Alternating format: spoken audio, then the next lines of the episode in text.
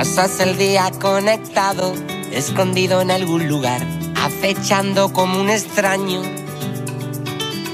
controlando con tu mano alguna falsa realidad, sin entender lo que está pasando. Tienes que tratar de comprender que están cayendo estrellas en el mar y no las ves. Vas mirando de reojo a la verdad, son los rostros de la vergüenza que te rozan sin tocar. Mires para otro lado, a mi corazón abandonado. Se está haciendo muy tarde para levantarte. Por eso que se abra la muralla y se crucen las palabras olvidadas en la playa. ¿Qué tal? ¿Cómo estáis? Bienvenidos y bienvenidas eh, a Red Refugio. Soy María José García y aquí estamos una jornada más con este espacio en el que, como ya sabréis de sobra, pues hablamos de personas refugiadas, hablamos de asilo y hablamos de acogida en España, en nuestro país. Un programa que hacemos desde CEAR, la Comisión Española de Ayuda al Refugiado, en la onda local de Andalucía. Y Red Refugio se encuentra dentro del proyecto Andalucía es diversa. El destino nos señala como si fuera un juego de azar. Una diana en la espalda. Sin faro me separo más de ti. Sin el viento la vela no puedo seguir aquí. Me acompaña como cada día Luis Millán, voluntario en CEAR. ¿Qué tal, compañero? ¿Cómo estás? Pues mira, feliz de estar aquí contigo, con nuestro invitado, por un lado, y por otro, pues esta noticia con la que has empezado, con la que hemos empezado, me pone un poco triste, ¿no? Pues sí. Porque es que todavía hay gente en este país, y no nombramos y no decimos quién, que todavía se deben de creer que esas personas que naufragan, que mueren en el mar, están tomando un bañito allí, ¿no? Se Pues están sí. bañando. La verdad que sí, que al final cada día ¿no? nos encontramos con noticias Sí, sí, así sí. Y, Mm. y bueno, también pues nosotros queremos traerlas para que eso no se olvide, ¿no? Que como sabes en Red Refugio tratamos a, a- a veces temas positivos que también hay que tratarlos, Ujú. pero que no se nos olvide también Claro. eh, estas cosas, ¿no? Bueno, pues como tú bien has dicho, hoy tenemos un invitado, él es Eduardo, lo voy a saludar, Eduardo, bienvenido. Hola, buen día. Eh, él está aquí, eres colombiano, ¿verdad? Sí, de Colombia. de Colombia y, y es que hoy vamos a viajar a, a este país acogedor, al menos a mí me lo parece. Eh, yo lo describiría como un país diverso, multicultural, un país familiar, un país bello, eh, con mucho ritmo también. Y bueno, eh, pero algo sucede, algo sucede en Colombia desde hace ya mucho tiempo y algo que bueno se está traduciendo en miles de solicitudes de asilo eh, en países de Europa como, como España. Hoy vamos a tratar de buscar una, una respuesta a esa pregunta. ¿Qué ocurre en Colombia?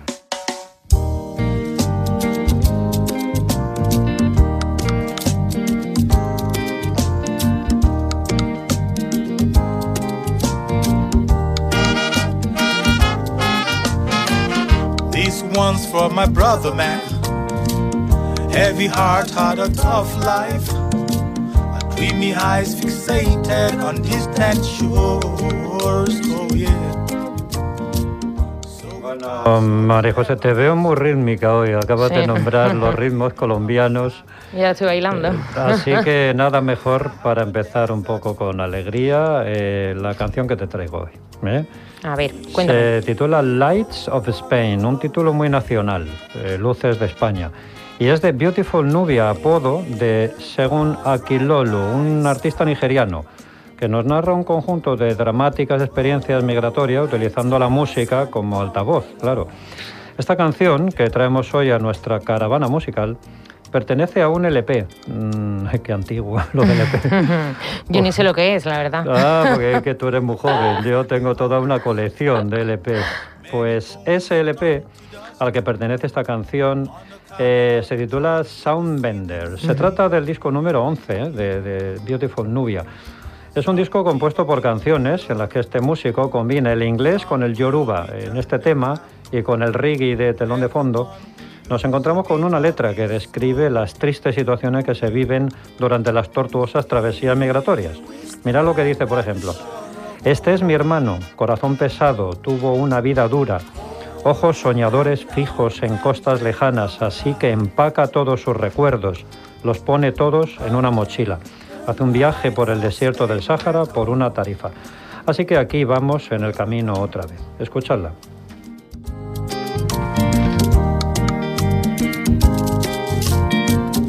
Seek a sign in the rising sun. I seek a union with the moon. I'm a struggling man with no place to call home. I seek a sign in the whispering winds.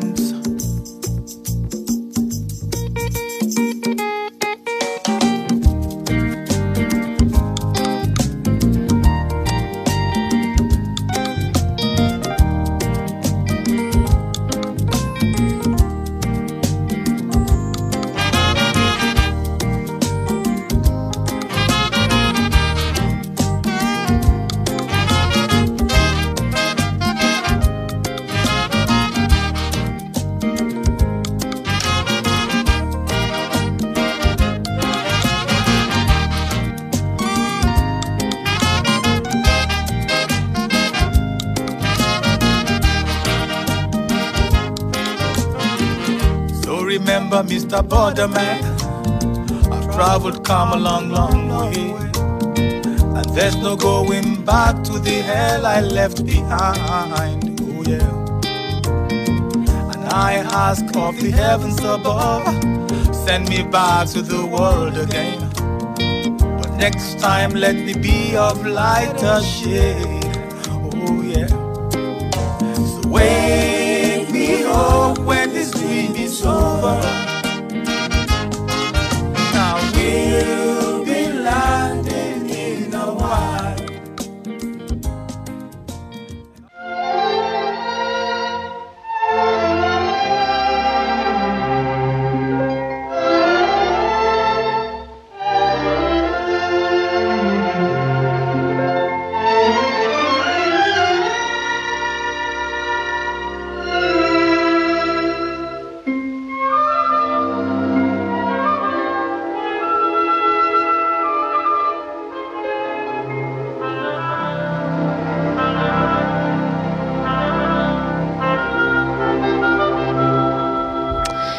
De la música pasamos al cine. eh, vamos ahora con nuestra peli de esta semana, eh, llegados a nuestra sección de Candilejas. Pues sí, préstame tu voz. A ver, te la presto. No, no, no hace falta porque la tienes muy bonita. Mejor Tú también. te quedas con ella, gracias. No, Préstame tu voz es el título de la peli que os traigo hoy. Es de la ruandesa Claudine Dimbira y trata de Akili, una joven congoleña que vivió como refugiada en Burundi antes de ir a Ruanda. Durante este viaje, su familia fue separada y Akili fue arrestada y torturada en prisión. En Ruanda, el boxeo la ayudó a superar sus traumas. En este documental, un coro de desconocidos da voz a su duro testimonio. Así que bueno, esta peli la podéis encontrar donde os comentamos la semana pasada. Es del proyecto Relatos de la Migración, Generation Africa, Madres de todo África, que cuentan sus historias. Buscadla en Arte TV o en YouTube, seguro que ahí está. Pues Luis, muchas gracias. Muy buenas recomendaciones que nos traes todas las semanas.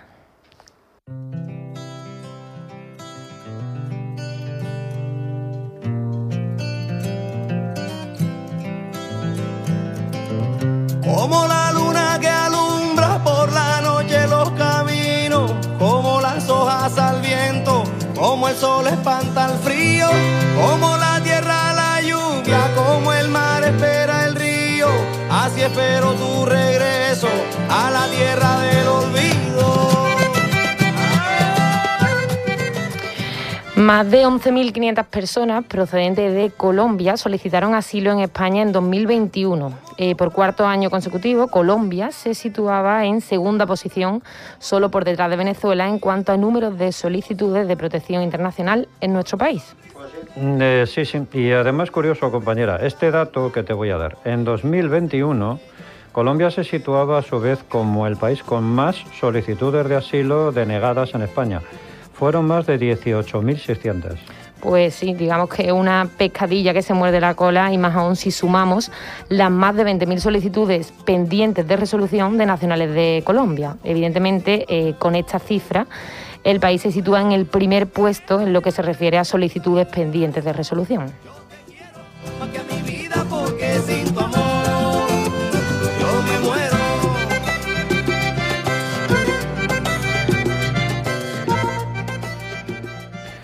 Guerrillas y conflicto armado, asesinatos de líderes sociales, una violencia que no cesa y que obliga a miles de personas a tomar la decisión de abandonar definitivamente sus hogares y buscar un lugar seguro, pacífico y una situación que parece enquistarse o que difícilmente se acerca a un cambio. Lo veíamos en el año 2020, que a pesar de, todos los meses ¿no? que hubo de confinamiento por la pandemia, pues la violencia en el país aumentaba. De hecho, fue un año extremadamente violento, con 91 masacres y 381 muertos en 66 municipios del país, y una violencia que continuaba en el año 2021 con otras 96 masacres y 338 víctimas. Esta cifra eh, la recogía el Instituto de Estudios para el Desarrollo y Paz, INDEPAZ.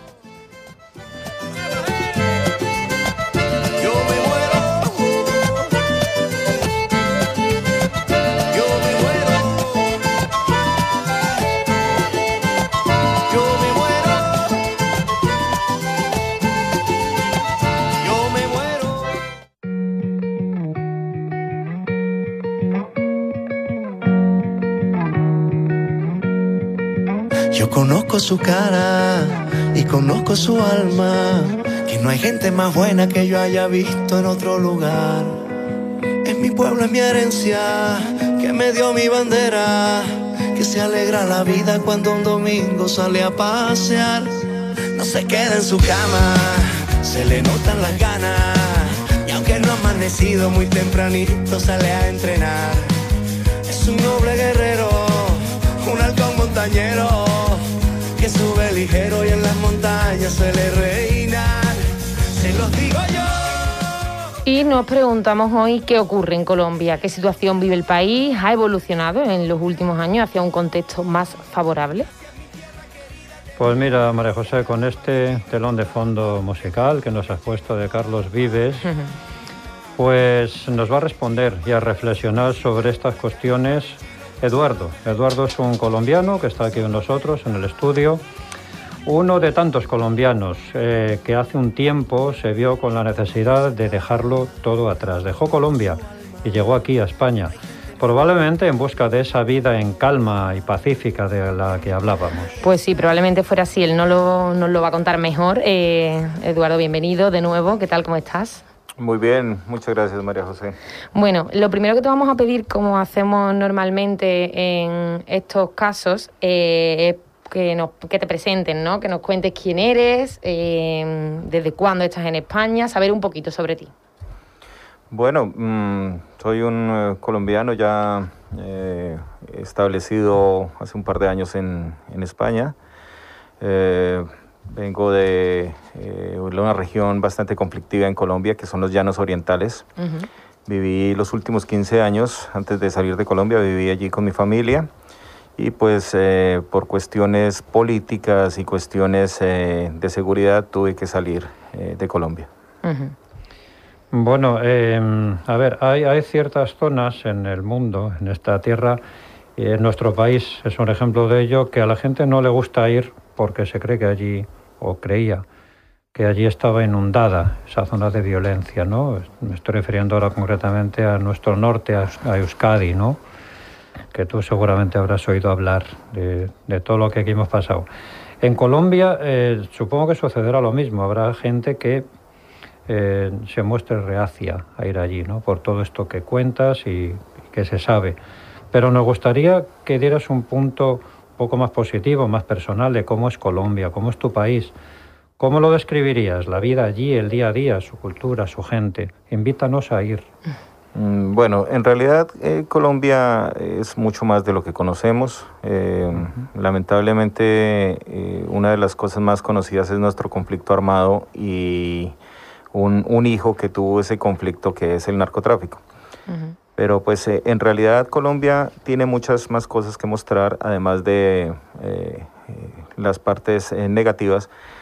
tiene ciudades maravillosas, tiene paisajes, tiene gente que siempre está dispuesta a colaborar, siempre te responde con una sonrisa y tenemos un potencial enorme para poder prestar cualquier tipo de servicio turístico o, o, empresarial a cualquier país del mundo es eh, innegable que uno de nuestros eh, más valiosos recursos es eh, la gente y sus ganas, su empuje, sus ganas de trabajar. Qué bonito. Eh, Eduardo, a pesar de eso, ¿no? nosotros hablamos hoy de Colombia precisamente en este programa porque hablábamos de esa traducción de la situación que hay allí en solicitudes de asilo en países como España. ¿no? Eh, tú eres una de esas personas ¿no? que ha solicitado el asilo en España. No sé si tú nos puedes responder a esa pregunta, ¿qué, qué sucede en el país o, qué pasa o qué situación, en qué situación se ve una persona para tomar esa decisión ¿no? de dejarlo todo atrás? Mm, bueno, básicamente lo que sucede es que tenemos un conflicto ah, de más de 60 años de duración y eso genera eh, una cantidad de, gastos en, no solamente en recursos económicos, sino en otro tipo de, recursos. Y se le presta atención al recurso, al, conflicto, haciendo que las demás cosas queden de lado. Entonces hay una gran falta de oportunidades eh, de educación, de empleo, a pesar del potencial económico que tiene Colombia. Entonces, pues eh, este conflicto hace que en muchas zonas eh, la gente no tenga oportunidad de, educarse o de emplearse, de ser productivo. Eh, las políticas estatales desconocen completamente la importancia de la agricultura, del campo, de, de la generación de, alimentos, de ser sostenibles en, nuestra alimentación, a pesar de que tenemos el doble de territorio de España y casi su misma población, no aprovechamos en nuestra tierra. Eh, nuestra tierra está ah, abandonada, improductiva, y es por falta de, eh, políticas estatales que, proyecten eh, una, actividad como la agricultura. eso, eso hace que muchas personas intenten buscar otros horizontes. Y asimismo, pues eh, en los últimos 20 años hemos tenido eh, un gobierno eh, en cabeza de Álvaro Uribe Vélez, que a pesar de que tuvo dos periodos, se reeligió a través de, de mm, unas maniobras ilegales para cambiar la constitución al mejor estilo de, de Chávez o, de cualquier otro dictador. Se reeligió y mm, hizo que eh, de ahí en adelante las, las elecciones fueran ganadas por la persona que él elegía. Durante 20 años eh, se ha tratado de mantener vivo el conflicto, dándole fuerza. Inclusive en, en el gobierno de, de, Juan Manuel Santos se lograron firmar unos acuerdos de paz que esta corriente de, de, de pensamiento de Álvaro Uribe, eh, a través de Fernando Londoño, que fue su ministro de, de Defensa, literalmente dijo, tenemos que hacer trizas ese maldito papel llamado los acuerdos de La Habana. Entonces podemos ver la intención que tiene el mismo gobierno de mantener el, conflicto vivo. Complicado, ¿no? Muy, muy complicado. Eh, tú, después de esta situación que describes, dejas Colombia, como hace tantísima gente, ¿no? Llegas a España buscando una vida segura, tranquila, con oportunidades, entiendo. Eh, pero claro, entendemos, como nosotros aquí lo hablamos con muchas personas como, como tú, solicitantes de protección internacional, que no es, fácil, no es tan fácil como suena decirlo, ¿no? Eh, que aquí mismo también te has encontrado tus trabas, tus obstáculos, tus dificultades, eh, tú, tu familia, ¿no? Para empezar de nuevo. Sí, sí pues es, apenas natural que, cambiar de vida y, tener un, comienzo nuevo no sea fácil. Pero pues nos encontramos con, con algunas trabas sobre todo en, la parte de logística administrativa. Eh, pues eh, yo además de eso conté con la mala suerte de que ah, casi que una semana después de llegar a España empieza la, la pandemia y por tanto el confinamiento, lo cual hace que, que, se congele completamente cualquier tipo de trámite. Entonces, eh, sin embargo, logré ya eh, dar a conocer mi caso y, el, gobierno del Reino de España ha eh, tenido a bien hacer un estudio de mi situación y, estoy a la espera de una resolución de esa solicitud. Sin embargo, pues cosas como lo que comentabas al principio de la inmigración ilegal por parte de gente de África, de gente de de eh, Europa del Este, de Latinoamérica, porque eh, para nadie es un secreto que día a día llegan eh, personas de Latinoamérica buscando un nuevo, hmm. un nuevo comienzo y, pues llegan mm, tratando de regularizarse, pero los plazos y las, y las formas de hacerlo, a pesar de que España es uno de los países más, más flexibles, siguen siendo un poco demorados. Sí. La burocracia. Sí, la burocracia complicada. eso, es normal, ¿no? Hay que hacer las cosas eh, de tal manera que, eh, que todo se haga de, pues, de una manera correcta. Sí. Tú estás en ese camino, en el camino de la espera, ¿no? Yo estoy a la espera de una, de una resolución, ya sea favorable o desfavorable por mi, por mi solicitud, pero pues eh, eh, confío en que todo se, se, resuelva de una manera eh, favorable. Esperemos que sí. Bueno, de cualquier manera, Eduardo, em, claro, quien se va siempre tiene el anhelo de volver, ¿no? De volver a su sitio, a su país de origen, con su familia.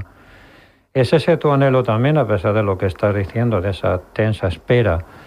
No sé, echarás de menos, suponemos, a tus familiares, amigos, gente. ¿Te gustaría volver allí? ¿Qué te cuentan?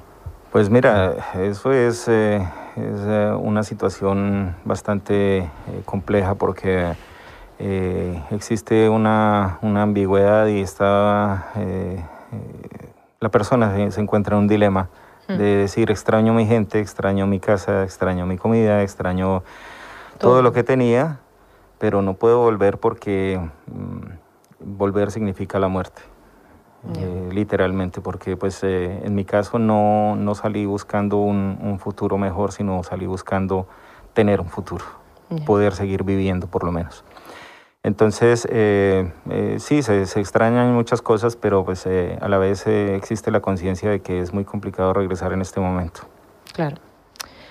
Pues Eduardo, mm, muchas gracias por mm, compartir con nosotros este ratito, parte de tu historia. Te deseamos muchísima suerte, ojalá esa espera tenga un final favorable y, bueno, sabéis que aquí tienes tu, tu, espacio, si alguna vez quieres volver, eh, siempre os invitamos a, que volváis a estar con nosotros para seguir hablando de Colombia o, o, lo que tú necesites. Te deseamos Pues eh, muchísimas gracias. De todas formas, eh, sí es, eh, aunque, aunque uno quiere volver, pues por el momento me siento muy, muy tranquilo y gratamente he descubierto que eh, en Sevilla, en Andalucía, especialmente en Sevilla, existe una cercanía con Colombia y una familiaridad que pues muy pocas personas conocen. Yo llegué a Sevilla por pues por avatares del destino, jamás pensé llegar ni siquiera a España y mucho menos a Sevilla. Pero estando aquí encuentro que existen muchas similitudes en nuestra cultura y existen eh, inclusive hasta en la, en la alimentación. Muchos de nuestros bailes, muchos de, nuestros platos eh, tienen un origen netamente sevillano. Entonces, pues eh, por ahora siento que, que eh, mi casa está aquí también. Claro que sí. Entonces, eso ha sido muy bueno y me ha ayudado muchísimo en este proceso del de, nuevo comienzo. Claro que sí. Pues muchas gracias. Quédate por aquí con nosotros y ahora despedimos. Muchas gracias, a ustedes por invitarme.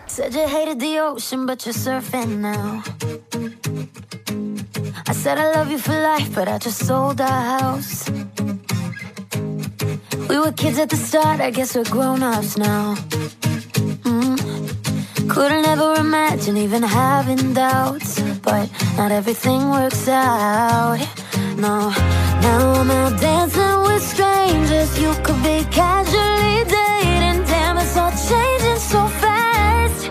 Así es la vida, sí, yeah, that's just Bueno, pues para poner un poco el broche final a este programa sobre Colombia, eh, tengo algunas curiosidades, María José. a ver, cuéntanos. Y pues mira, una de ellas es sobre su bandera, que, la gente se pregunta siempre, ¿y esos colores? Eh, sabréis que la bandera de Colombia tiene tres franjas con tres colores. La amarilla, que es la más ancha, representa la riqueza de su tierra. La azul es el símbolo del cielo, de los dos océanos también que bañan esas costas colombianas y de los ríos.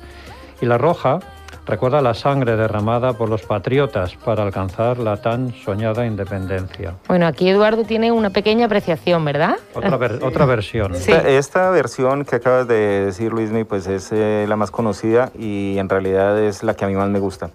Pero mm, buscando en algunos documentos históricos eh, nos encontramos con algunas eh, reseñas que hacen historiadores de la época en las que se cuenta que Francisco Miranda, que fue uno de los artífices de esta bandera, la hizo en honor a la bandera de Rusia, que es blanca, azul y roja. Y pues eh, el amarillo más que riqueza representaba eh, el, cabello o el pelo rubio de Catalina la Grande, el azul de sus ojos y el rojo de sus labios. Francisco de Miranda tuvo una una relación un poco eh, tormentosa Sí. eh, con Catalina la Grande en, en Rusia en su momento y son cosas que pues muy pocas eh, personas conocen y, y, pues eh, al buscar en los documentos históricos nos encontramos con datos como este. Pues mira, interesante. Interesantísimo. Bueno, otra cosa. Eh, Leticia, el nombre de nuestra reina, resulta que es también una ciudad del Amazonas, muy peculiar. Está en un lugar donde se juntan las fronteras de Colombia, Perú y Brasil. De hecho, esta zona del Amazonas se conoce como tres fronteras. Interesante. Y creo que tienes una más, ¿no? Una más, dice, claro que sí. Mira, la última. ¿Sabías que en Colombia si vas a desayunar y tu vecino de mesa pide un tinto, no, no creas que se va a meter para el cuerpo un vino a primera hora de la mañana, eso no lo hacemos aquí. El café. Eso no lo hacemos aquí. Efectivamente, el tinto allí es el café. Y sí, es uno de los mejores del mundo, el café. Si tenéis la oportunidad de viajar allí, al país de Eduardo, no olvidéis visitar una finca cafetera.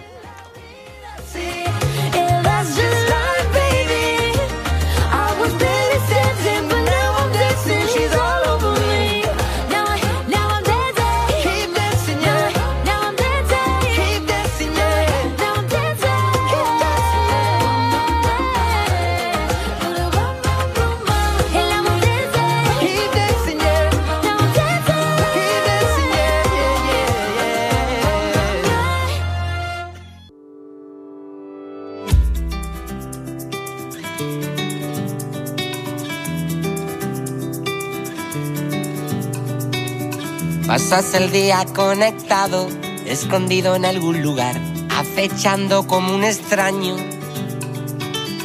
controlando con tu mano alguna falsa realidad, sin entender lo que está pasando. Tienes que tratar de comprender que están cayendo estrellas en el mar y no las ves. Vas mirando de reojo a la verdad. Son los rostros de la vergüenza que te rozan sin tocar. Mires para otro lado, a mi corazón abandonado. Se está haciendo muy tarde para levantarte. Por eso que se abra la muralla y se crucen las palabras olvidadas en la playa. Y llegamos al final del programa de hoy, un programa que hemos dedicado a un gran país como es Colombia. Desde aquí nuestro cariño al pueblo colombiano. Nos vamos, pero como sabéis, volvemos la semana que viene con más contenidos a Red Refugio, un espacio que es posible gracias a CEAR, la Comisión Española de al Refugiado y la Onda Local de Andalucía. Y concretamente hoy desde CEAR también nos hemos acompañado María José García, yo mismo, Luis Memillán y en la realización técnica de la Onda Local de Andalucía, Ángel Macías. Os recordamos nuestras redes sociales, CEAR Andalucía, tanto en Twitter como en Facebook. Y también ya sabéis que nuestros programas están todos en la página web de la Onda Local de Andalucía, www.emartv.es.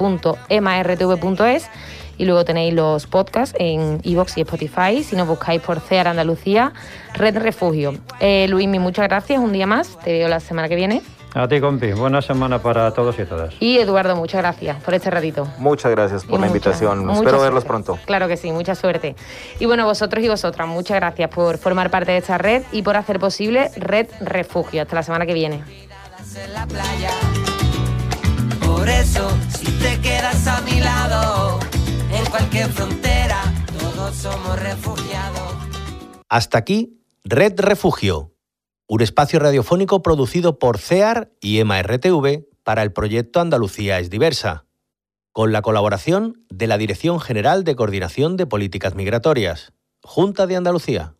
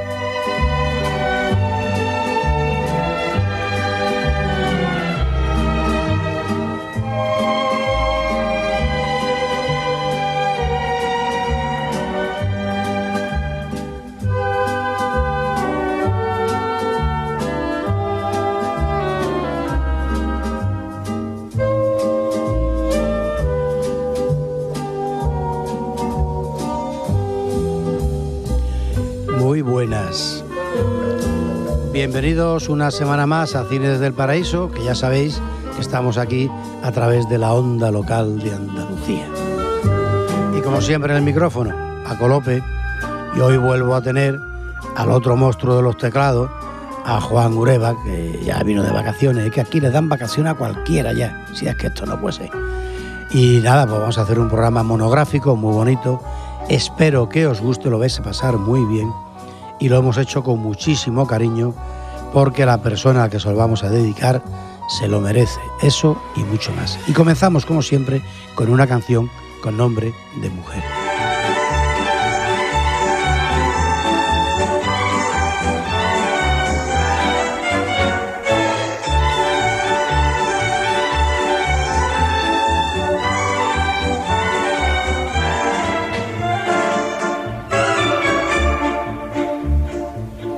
Es Maricruz la mosita, la más bonita del barrio de Santa Cruz. El viejo barrio judío, Rosal Florío, lavao su rosa de luz. Y desde la Macarena la vienen a contemplar, pues su carita morena hace a los hombres soñar. Y una noche la luna